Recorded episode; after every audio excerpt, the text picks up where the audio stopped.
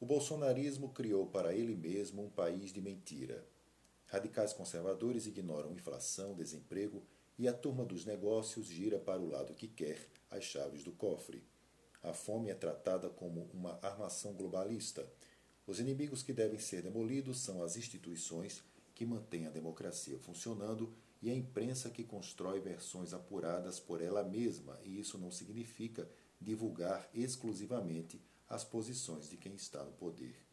Este caldeirão de cultura mexido pelo presidente Jair Bolsonaro convence cada vez menos gente. Nas pesquisas, quem antes acreditava no kit gay sabe hoje que garantir o pão e a carne na mesa são de longe as maiores preocupações. O ódio permanente ao Bolsa Família, de novo sob risco, expõe mais gente à piora da insegurança alimentar. Um dos sonhos do bolsonarismo é o retorno às leis dos tempos antigos, olho por olho. Porém, este ajuste do passado e do presente não é tão simples como parece.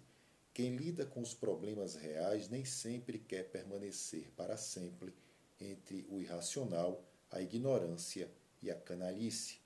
O Brasil está por aqui mesmo, entre nós.